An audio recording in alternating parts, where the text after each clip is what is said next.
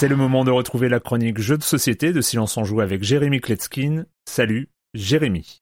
Salut Erwan, il y a un petit penchant que j'ai pas dû rappeler depuis au moins 4 ou 5 ans et comme je sais qu'il y a des nouveaux auditeurs qui nous ont rejoints depuis lors, eh ben je vais le faire maintenant. J'ai une haine viscérale envers les jeux pour enfants et aussi pour les parents qui font exprès de perdre. Voilà, et puis comme les jeux coopératifs ce sont pas vraiment des jeux, eh ben on commence en général avec des jeux où il y a beaucoup de hasard et ça moi j'ai vraiment rien contre. Il y a aussi quelques jeux alors très peu hein où c'est le câblage du cerveau des enfants qui va leur donner un avantage, genre Bazar Bizarre, c'est du pur mais ils éclatent les parents. Et enfin, il y a les jeux où il y a énormément de chaos. C'est complètement imprévisible, il y a des retournements, c'est le gros bordel. Et là, forcément, il y a des jeux qui nous permettent de nous amuser vraiment pendant la partie, mais euh, pour prévoir qui va gagner, eh ben, c'est impossible. Et comme l'intro est finie, ben, je vais me remettre à parler normalement pour euh, aborder le jeu de cette semaine, Space Aztecs. Aztecs dans le sens de Inca, de Maya, la civilisation. Ce jeu va nous placer dans une dystopie euh, intéressante, cavalière même, où les aliens vont venir euh, enlever des aztèques. Il va falloir euh, collectionner des cartes personnages aztèques, les glisser sous des cartes temples afin de les protéger pour qu'ils ne se fassent pas kidnapper par des soucoupes volantes. Sauf les personnages des cartes qui se seront réfugiés dans les temples. Mais derrière cet univers un peu baroque, un peu farfelu, se cache une mécanique assez innovante et je vais vous la décrire. Au début de la partie, on va répartir toutes les cartes dans sept lieux, sept piles qui vont être chacune recouvertes par un symbole unique. À chaque tour, euh, les joueurs vont choisir une pile, consulter les cartes qui la composent, en choisir une et puis reposer la pile face cachée. Grâce au symbole au-dessus de chaque pile, vous pourrez vous souvenir lesquelles vous avez consultées et celles que vous ne connaissez pas encore. Sur chaque carte, il y a un numéro unique qui est inscrit c'est donc dans cet ordre-là que les joueurs vont poser la leur. Il y a quatre familles, quatre couleurs de personnages et donc quatre mécaniques pour obtenir des points. Il y a les cartes animaux, ceux qui en auront le moins à la fin de la partie perdront des points. Il y a les gens de la haute, ce sont des prêtres qui vont devoir sacrifier des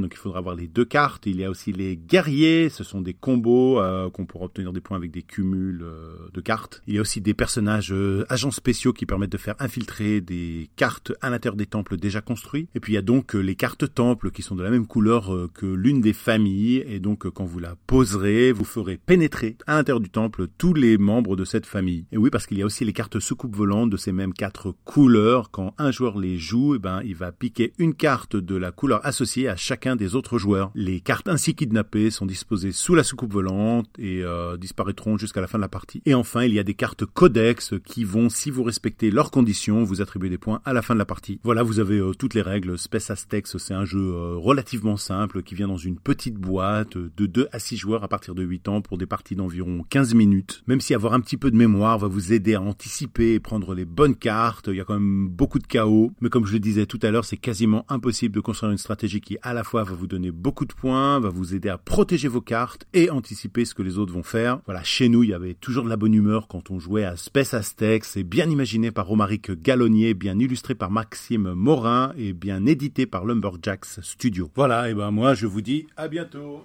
Bye bye. Even when we're on a budget, we still deserve nice things. Quince is a place to scoop up stunning high-end goods for 50 to 80% less than similar brands. They have buttery soft cashmere sweaters starting at $50, luxurious Italian leather bags, and so much more. Plus, Quince only works with factories that use safe, ethical, and responsible manufacturing. Get the high-end goods you'll love without the high price tag with Quince. Go to quince.com/style for free shipping and 365-day returns.